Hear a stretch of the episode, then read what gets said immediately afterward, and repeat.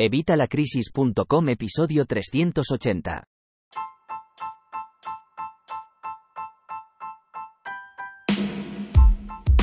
Hola, buenos días, buenas tardes o buenas noches.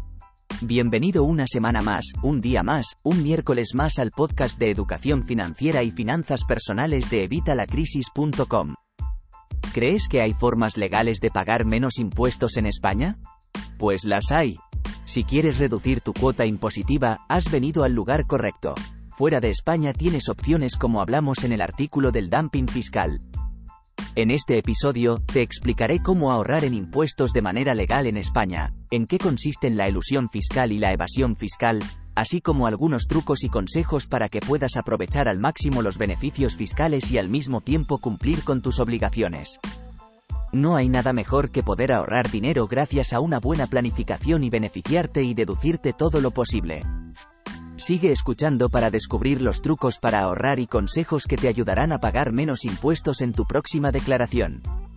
Pero antes, como siempre, ya sabes, evitalacrisis.com, cursos y recursos de educación financiera y finanzas personales, donde encontrarás todo lo necesario para empezar a ahorrar, aprender a invertir, poner orden en nuestra economía familiar y mucho más. Así que no te lo pienses más y apúntate hoy mismo, 12 euros al mes, evitalacrisis.com. ¿Sabías que existen diferencias entre elusión fiscal y evasión fiscal? La elusión fiscal es una forma legal de evitar pagar el impuesto sobre el patrimonio, el impuesto sobre la renta de las personas físicas, IRPF, el impuesto sobre el valor añadido, IVA, y otros impuestos. Es una forma de aprovechar al máximo los beneficios fiscales y los métodos legales para disminuir la cantidad de impuestos que tienes que pagar. Por otro lado, la evasión fiscal es una forma ilegal de evitar pagar impuestos, como por ejemplo, no declarar ingresos o ganancias o aprovecharse de las deducciones fiscales de manera incorrecta. Es algo muy grave y que puede tener graves consecuencias. La elusión fiscal consiste en utilizar estrategias legales para disminuir la base imponible lo que significa que, cuando menor sea la base imponible, menos impuestos tendrás que pagar. Para disminuir la base imponible hay varias opciones habituales, como ahorrar en un plan de pensiones, aprovechar las deducciones fiscales o invertir en la vivienda habitual. Suelen ser las que aprovechan los ricos y que la clase media desconoce o no aprovecha. Por ejemplo, ahorrar en un plan de pensiones te permite disminuir tu base imponible, ya que los aportes que hagas al plan serán deducibles de tu IRPF. Esto significa que el dinero que aportas al plan de pensiones no se contabilizará a la hora de calcular tu impuesto, lo que te permitirá pagar menos impuestos.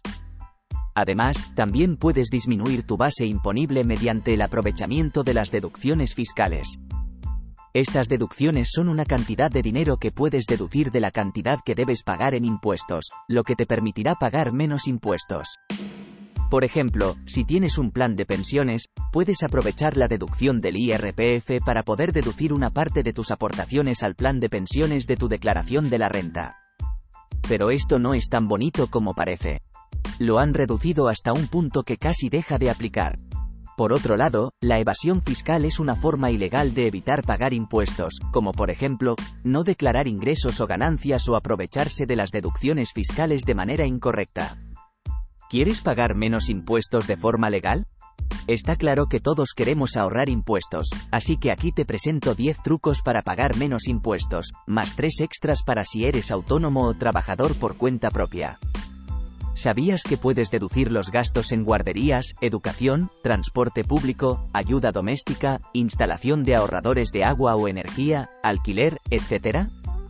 ¿Cuánto desgraba un plan de pensiones? Como sabrás, la Ley 12-2022 ha cambiado recientemente para este 2023, modificando los planes de pensiones ocupacionales complementarios a la pensión de jubilación, los promovidos por empresas, cooperativas o incluso por grupos de autónomos. Para adaptarse a estos cambios, también se han modificado los límites de cotizaciones, deducciones y otros conceptos que modifican la tributación de estos planes de pensiones y seguridad social. En este sentido, el cambio más importante es el límite a aportar a planes de pensiones. Para 2023, las cotizaciones que podrás aportar a tu plan tienen un máximo de 1.500 euros, ampliables a 10.000 euros, siempre y cuando se respeten los porcentajes y coeficientes de cotización de empresa y trabajador. Por otro lado, el límite también se puede fijar en el 30% de los ingresos netos del trabajo y o actividades económicas y, al aplicar una u otra cantidad, siempre se tendrá en cuenta la menor de ellas. Este año, las reglas también cambian para los trabajadores por cuenta propia, si eres autónomo. En este caso, el límite de aportaciones a estos planes es de hasta un máximo de 5.750 euros. Se le seguirá aplicando el límite general de 1.500 euros. De todas formas, tener planes de pensiones puede no interesar a todos los contribuyentes.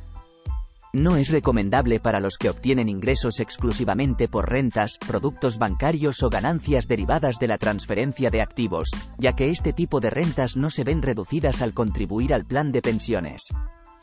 Deducción por vivienda habitual. Otra forma de aprovechar los beneficios fiscales y disminuir la cantidad de impuestos que tienes que pagar es invertir en tu vivienda habitual. Al hacer esto, podrás aprovechar los beneficios fiscales que ofrece el Estado, como la deducción por adquisición de vivienda habitual, la deducción por rendimiento de vivienda habitual y el poder aplicar la deducción por alquiler de vivienda. Algo que no cambia en la declaración de la renta 2023 es que si has comprado tu vivienda antes de 2013, puedes deducir un 15% de lo pagado para la compra de la vivienda, hasta un máximo de 9.040 euros, o 18.080 si lo pagas con tu pareja y declaras por separado. Las comisiones de cancelación anticipada cobradas por algunas entidades también son deducibles dentro de los 9.040 euros. Por lo tanto, lo que es fiscalmente interesante es amortizar de forma anticipada una cantidad que alcanza ese límite para aprovechar al máximo la deducción.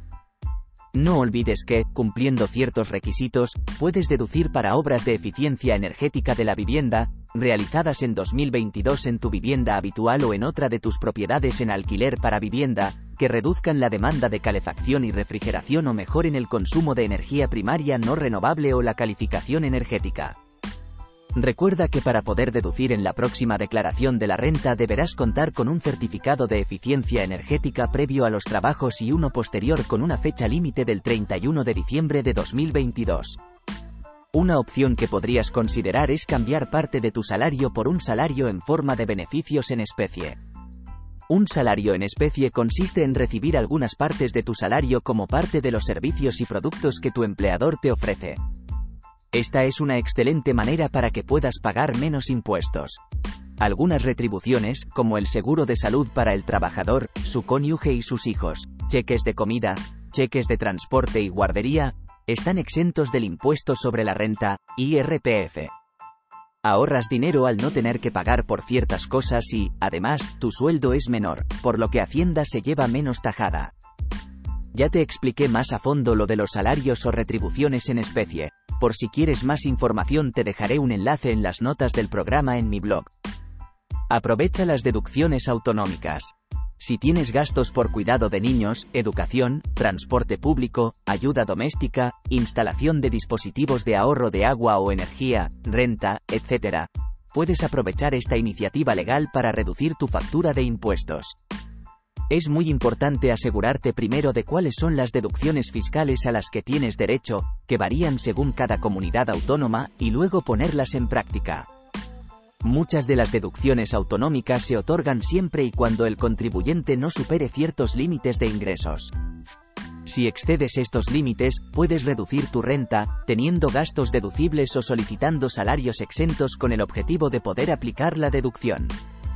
Revisa tus gastos laborales. Si pagas cuotas sindicales, colegios profesionales o si has tenido un litigio laboral y has pagado honorarios de abogados y procuradores, estos gastos se deducen de la renta de trabajo, lo que hace que pagues menos por ellos. Sin embargo, es fundamental tener en cuenta que, para que estas deducciones sean efectivas, hay que proporcionar pruebas de los gastos realizados. Compensar las pérdidas y ganancias es otra de las formas de ahorrar en tu próxima declaración de renta. Esto significa que puedes materializar cualquier pérdida que hayas acumulado con tus inversiones de este año para compensar con tus ganancias. Sin embargo, es importante tener en cuenta que esto no funciona con todos los bienes y activos. Por ejemplo, las donaciones de bienes que generan pérdidas o retornos de capital negativos no se permiten en el IRPF. Si deseas compensar pérdidas, es mejor vender el bien y donar el dinero obtenido con la venta. Además, si vendes acciones o fondos de inversión con el propósito de compensar la pérdida generada por la venta este año, debes esperar dos meses para volver a comprarlos, o comprar otro fondo de inversión similar. Si no lo haces, no podrás compensar la pérdida hasta que los vuelvas a vender. Por último, recuerda que la próxima declaración será la última en la que podrás compensar el saldo de pérdidas pendientes de 2018. ¿Sabías que haciendo donaciones a organizaciones sin ánimo de lucro como ONGs, fundaciones y otras entidades puedes pagar menos impuestos? Pues es cierto. Si das donaciones a entidades sin ánimo de lucro puedes deducir un 80% de los primeros 150 euros de la donación y un 35% de los que superen esa cantidad. Si es la tercera vez que donas a la misma entidad y cada donación ha superado o igualado la anterior, el porcentaje de deducción aumenta al 40%. La ley incentiva a las personas a que apoyen a las mismas causas con regularidad. Para esto, el año que viene, tu donación puede ser aún mayor y tendrá una deducción incluso mayor para cubrir tus impuestos. Ahora que ya sabes cómo pagar menos impuestos haciendo donaciones, no hay excusa para no hacerlo. Si el año que viene decides donar, recuerda que el beneficio fiscal depende de la cantidad y de la entidad a la que estás donando. Y no olvides que tu ayuda es muy importante para la causa. ¿Estás a punto de cumplir 65 años y estás pensando en vender o donar tu vivienda habitual? Si estás cerca de cumplir los 65, te interesará esperar hasta que cumplas esa edad para hacerlo. Si vendes la vivienda y está a nombre de los dos cónyuges, ambos deben ser mayores de 65 años, ya que de lo contrario solo la ganancia que corresponde al cónyuge que cumple esa edad quedaría exenta. La exención se puede aplicar, aunque ya no residas en la vivienda habitual, siempre que hayan pasado como máximo dos años desde la transmisión. ¿Eres un propietario de viviendas de alquiler? Si es así, puedes tomar ventaja de tu situación fiscal, si eres un propietario de una propiedad de alquiler, hay algunos gastos relacionados con el alquiler que se pueden aplicar. Estos gastos incluyen el impuesto sobre bienes inmuebles, IBI, gastos de publicidad, comisiones de agencias inmobiliarias, seguros, gastos comunitarios, reparaciones y conservación, intereses de préstamos para la compra o mejora de la propiedad, etc. Utiliza la figura del cónyuge.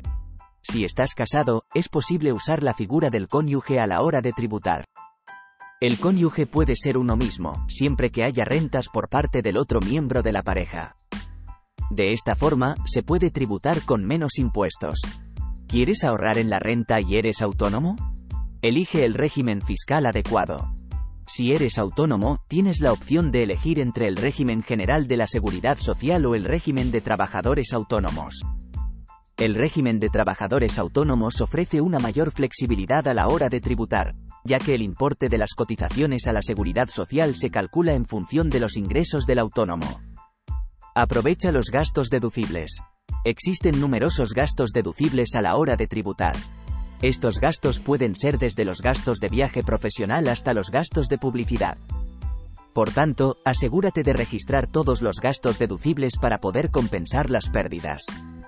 Usa el régimen de módulos. Este régimen fiscal se emplea para los contribuyentes que realizan actividades esporádicas, como el alquiler de vivienda, y permite tributar con menos impuestos. Ahora que ya conoces estos 10 trucos para pagar menos impuestos, más 3 para autónomos, empieza a ahorrar. Para ello, es vital que guardes todas las pruebas de los gastos deducibles, recibos de pagos de cursos, justificantes de donaciones, etc., para evitar posibles problemas. Aprovecha estos consejos para disfrutar de unas tasas de impuestos más bajas y conseguir un mejor futuro financiero. ¿Qué te ha parecido? ¿Conocías estos trucos? ¿Conoces alguno más? En las notas del programa tienes el enlace al post donde comento esto. Puedes dejarme tu comentario y comentarme esos trucos que utilizas o conoces. Como siempre si quieres que profundice en alguno de los temas, dímelo también y haremos otro episodio hablando de ello. Si has llegado hasta aquí déjame un comentario con el icono de la carita sonriente. Así puedo ver hasta qué punto te interesan los temas que trato y procuro mejorar para traerte solo lo que te interesa. Nada más. Espero que te haya quedado claro. Cualquier duda que tengas, como siempre me la dejas en los comentarios y lo vamos viendo en siguientes episodios, o en el blog, o en algún vídeo de los que voy publicando. Muchísimas gracias como siempre por estar aquí, muchísimas gracias por escucharme y muchísimas gracias por vuestras opiniones de 5 estrellas en Apple Podcast, en Spotify y si no me has dado una, por favor corre a darle a los tres puntitos y me das una opinión, a ser posible de 5 estrellas, que esto me va a ayudar a llegar a más gente y poder ayudar a más personas. Muchísimas gracias también por vuestros comentarios en YouTube, en iVoox, en el blog y muchísimas gracias por supuesto por estar suscrito a los cursos de evitalacrisis.com, 12 euros al mes. Nosotros nos escuchamos la semana que viene, como siempre, el miércoles a las 8 de la mañana y hasta entonces, que tengas una feliz semana. Hasta luego.